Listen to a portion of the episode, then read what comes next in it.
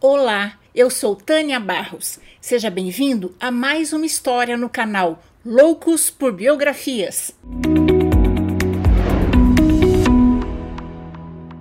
Mas antes de começarmos, eu quero agradecer a todos que estão dando like, comentando, compartilhando as biografias porque isso ajuda as biografias a chegarem a mais pessoas e o canal a crescer. E um agradecimento especial a todos os membros e apoiadores do canal. Se você quiser se tornar um apoiador do canal, você pode se tornar membro do canal no YouTube a partir de R$ reais mensais ou pelo projeto do canal no Catarse. O link do projeto está na descrição da biografia. Agora vamos lá. Senta aqui, lá vem história. Hoje vamos conhecer um pouco da vida e da obra do pastor batista e ativista político Martin Luther King Jr. Ele lutou contra a discriminação e a segregação racial nos Estados Unidos com uma campanha de não violência e amor ao próximo, de 1955 até o seu assassinato em 1968.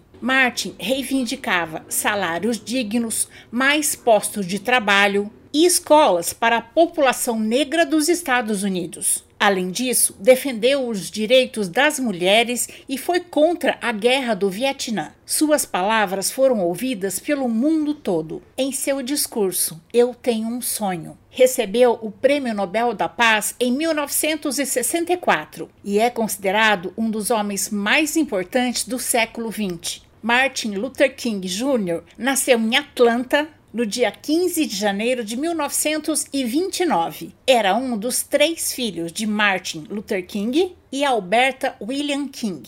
Seu pai e seu avô eram pastores da Igreja Batista e Martin resolveu seguir o mesmo caminho. Formou-se em sociologia e teologia, numa época em que poucos negros tinham diploma universitário. Casou-se em 1953 com a musicista Coretta Scott, que conheceu na faculdade. Na década de 50, 60, nos Estados Unidos, apenas 4% das mulheres negras tinham diploma universitário e Coreta era uma delas. Juntos tiveram quatro filhos: Yolanda, Berenice, Dexter e Martin Luther King III. Desde jovem, Martin tomou consciência da segregação racial que os negros viviam nos Estados Unidos, especialmente nos estados do Sul. Já fazia um século que a escravidão tinha acabado, mas depois que ela acabou, foram criadas leis para manter os negros separados dos brancos, em ônibus, escolas, banheiros, restaurantes e até bairros inteiros. Em 1954, Martin assumiu a função de pastor numa igreja na cidade de Montgomery, no Alabama,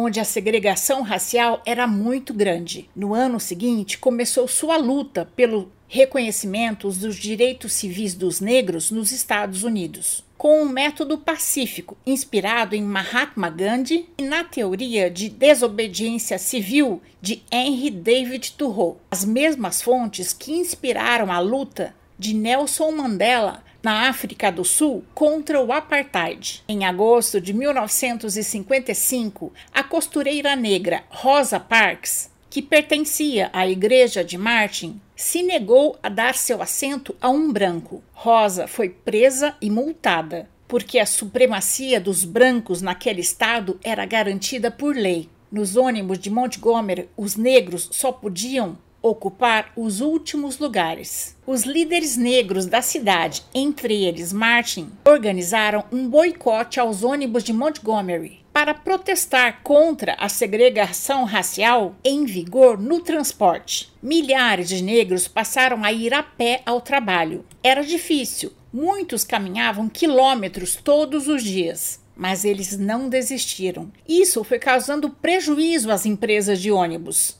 Protesto durou 382 dias. só terminou em novembro de 1956, quando a Suprema Corte dos Estados Unidos tornou ilegal a segregação racial nos transportes públicos. Em 1957, o Dr. King participou da fundação da Conferência da Liderança Cristã do Sul, CLCS, sendo o primeiro presidente e passou a fazer campanhas pelos direitos civis dos negros nos estados do Sul. A mídia elogiava seu enfoque não violento e Martin se tornou uma celebridade. Dr. King e seus assessores, em frente às câmeras, procuravam mostrar a violência das autoridades com os negros. Foram atraindo a consciência da nação e o debate nacional sobre os direitos civis dos negros. O movimento contra a segregação dos negros provocou a ira das autoridades de grupos racistas, como a Ku Klux Klan.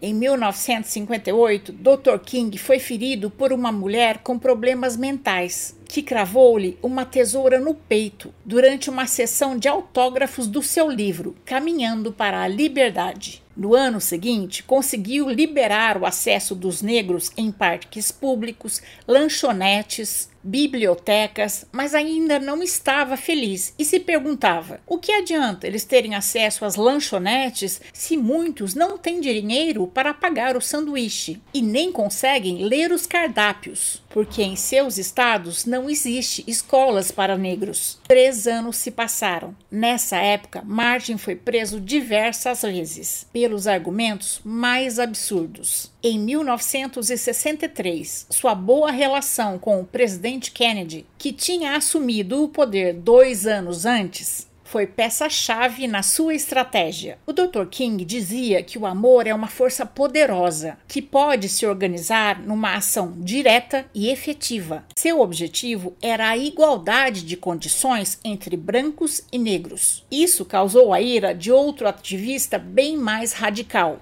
Malcolm X, que passou a criticar Martin Luther King abertamente. Na visão de Malcolm X, era tolice acreditar que os americanos brancos abririam mão de seus privilégios em nome da igualdade com os negros. Ele defendia a supremacia negra e um Estado essencialmente negro. Em março de 1963, em Birmingham, Alabama, o Dr. King e outro pastor foram gravados pela TV sendo presos por organizar uma manifestação ilegal. A câmera captou a agitação social, mostrando esse problema para todos os norte-americanos para que o governo federal se visse obrigado a se envolver e aprovasse uma lei federal que anulasse todas as leis de segregação racial que estavam em vigor em Birmingham. Na prisão, Martin escreveu a famosa Carta da Prisão de Birmingham, apelando ao clero que apoiasse sua luta pelo direito civil dos negros. Após a intervenção do presidente Kennedy, Dr. King foi solto. Dias depois, Martin e seus seguidores criaram uma polêmica nacional. Eles trouxeram crianças negras para se juntarem a eles nos protestos em Birmingham. O comissário de Segurança Pública, Bull Corner, decidiu usar cães de ataque e caminhões hidrantes para dispersar os manifestantes.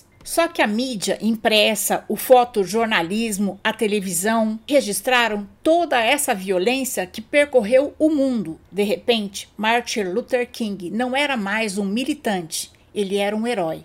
Dois dias depois de sua vitória sobre as autoridades locais, extremistas brancos incendiaram vários edifícios. E o presidente Kennedy enviou a Guarda Nacional para Birmingham. Em 11 de junho de 1963, o presidente Kennedy fez um discurso televisionado que mostrou a situação dos negros americanos do Sul como uma crise moral que afetava o país. E disse que era hora dos Estados Unidos cumprir sua promessa de igualdade e liberdade para todos os seus filhos e em todos os estados. Martin e outros representantes de organizações antirracistas foram recebidos pelo presidente Kennedy, que se comprometeu a agilizar a política contra a segregação nas escolas, e a questão do desemprego, que afetava de modo especial a comunidade negra. Cinco meses depois, em novembro de 1963, o presidente Kennedy foi assassinado no Texas por um fanático. A nação ficou em choque e o Dr. King perdeu um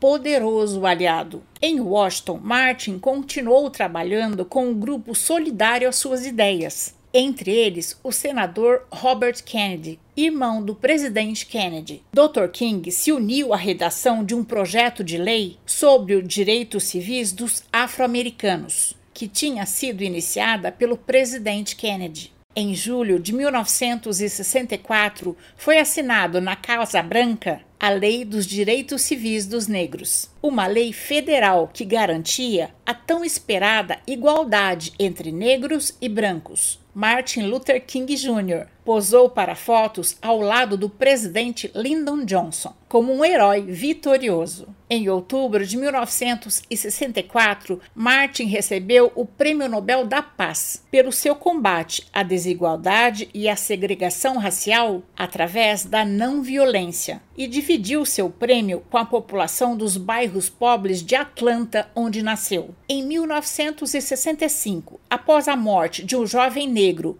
Jimmy Lee Jackson, pela polícia de Selma, no Alabama, o Dr. King organizou uma marcha desde Selma até a capital do Alabama, Montgomery, para reivindicar o fim da segregação nos estados do Sul e o direito ao voto. Houve três tentativas. Na primeira, em 7 de março de 1965, 525 pessoas marcharam em seis blocos, mas a intervenção violenta da polícia interrompeu a marcha. As imagens da violência foram transmitidas para todo o país e o dia ganhou o apelido de Domingo Sangrento. Martin não participou dessa marcha porque estava em Washington negociando com o presidente Lyndon Johnson a autorização para fazê-la. A segunda tentativa ocorreu em 9 de março. Muitas pessoas tinham vindo de outros estados para aderir à marcha. De repente, o reverendo King se abaixou, rezou, e desistiu de continuar a marcha naquele dia, dizendo que não estava se sentindo seguro. Seria melhor eles esperarem a aprovação do presidente Lyndon Johnson para que a marcha fosse feita. Assim, mais nenhum manifestante seria ferido. A terceira tentativa foi em 25 de março de 1965, com a permissão e o apoio do presidente Lyndon Johnson a chamada Marcha sobre Washington, ou Marcha da Liberdade, que reuniu 250 mil pessoas. No dia da marcha, toda a nação pôde acompanhar o evento ao vivo pela televisão, vendo pela primeira vez brancos e negros andando juntos em paz. Foi nessa manifestação de massa que Martin Luther King Jr. proferiu seu famoso discurso Eu Tenho um Sonho em frente ao Memorial de Abraham Lincoln, em Washington, onde ele descreve uma sociedade onde negros e brancos pudessem viver em harmonia, onde seus filhos não fossem julgados pela cor da pele, e sim pelo seu caráter. A gente não pode esquecer também a fibra da mulher de Martin, Coreta, que essa mulher sofreu e foi forte, além do medo do marido ser morto porque o Dr. King sofreu vários atentados, Coreta recebia constantemente telefonemas anônimos descrevendo como, se seu marido não parasse, iriam matar seus quatro filhos. Em outros, colocavam gemidos de mulheres dizendo que seu marido estava com elas. Em fevereiro de 1965, durante um comício, o ativista Malcolm X foi assassinado com 21 tiros a queima-roupa. Um dos assassinos era integrante da Nação do Islã, onde Malcolm X tinha sido expulso. Quando a mídia passou do sul para os guetos do norte e o Dr. King continuou fazendo campanha para denunciar as injustiças econômicas que os negros sofriam, as mesmas pessoas que o apoiaram quando ele disse que negros e brancos podiam ocupar os mesmos lugares nos ônibus, sabendo que isso mexeria com a economia do país, se afastaram dele. Em fevereiro de 1967, Martin se uniu ao movimento pela paz no Vietnã. Em seu discurso Além do Vietnã, fez sérias críticas ao papel dos Estados Unidos na guerra, e foi considerado a patriota. O diretor do FBI, John Edgar Hoover, coordenava um sistema de vigilância contra Martin, considerando-o o negro mais perigoso do mundo e comunista. Em 1968, o Dr. King foi para Memphis, no Tennessee, para participar de uma manifestação organizada por lixeiros em greve por trabalharem em péssimas condições. Eles carregavam os latões cheios de lixo na cabeça, o lixo vazava nas roupas e eles não tinham onde tomar banho. Mas o protesto acabou em violência e a polícia matou um rapaz negro. Dr. King ficou arrasado com a violência e decidiu voltar a Memphis para fazer um protesto pacífico. Martin e outros líderes do movimento chegaram a Memphis e foram para o Hotel Blu-ray, no centro da cidade. Esperavam a chegada do advogado, que tentava suspender a liminar da justiça imposta pela prefeitura de Memphis, proibindo a manifestação do Dr. King. Chovia forte naquele dia, com risco de tornados. Mesmo assim, muitas pessoas foram à igreja em apoio aos lixeiros em greve e para ver e ouvir o reverendo King. Martin estava com febre, dor de garganta e pediu ao seu amigo Ralph para substituí-lo. Mas, quando soube que muitas pessoas o aguardavam, resolveu ir, mesmo doente. Num tom emocionado, ele disse, quase profetizando o que iria acontecer: Eu não sei o que vai acontecer agora. Tivemos dias difíceis até aqui. Mas agora não me importa, porque eu tenho estado no topo da montanha. Como qualquer pessoa, eu gostaria de viver uma vida longa, mas não estou preocupado com isso agora. Eu só quero fazer a vontade de Deus. E Ele tem me permitido subir a montanha, e eu tenho olhado e visto a terra prometida. Pode ser que eu não chegue lá com vocês, mas quero que saibam, nesta noite, que nós, como um povo, chegaremos à terra prometida. Então, estou feliz esta noite. Não estou preocupada com nada, nem com homem nenhum. No dia seguinte, 4 de abril de 1968, enquanto Martin Luther King Jr. esperava na sacada do hotel os amigos para irem jantar, ele levou um tiro certeiro no lado direito do rosto, disparado de uma pensão do outro lado da rua, e faleceu no hospital. Ele estava com 39 anos e tinha quatro filhos pequenos. Robert Kennedy, senador de Nova York, foi quem deu a notícia à nação. Dois meses depois, em junho de 68, Robert Kennedy também foi assassinado. Ele foi um dos primeiros a combater a máfia. James Earl Ray, um assaltante que tinha fugido da cadeia e estava hospedado na pensão de onde saiu o tiro, confessou o crime e suas digitais estavam na arma. Muita gente, inclusive a família do Dr. King, acredita que ele foi um testa de ferro.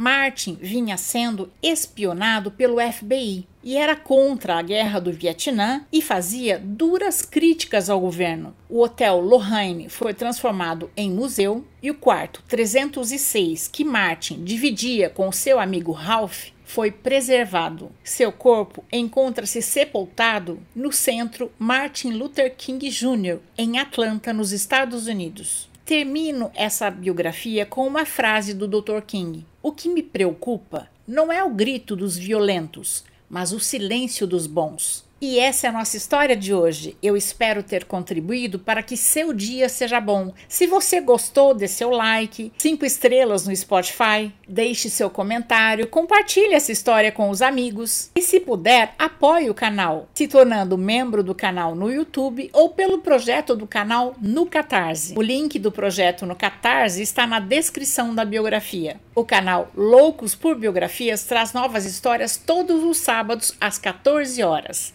Até a próxima história!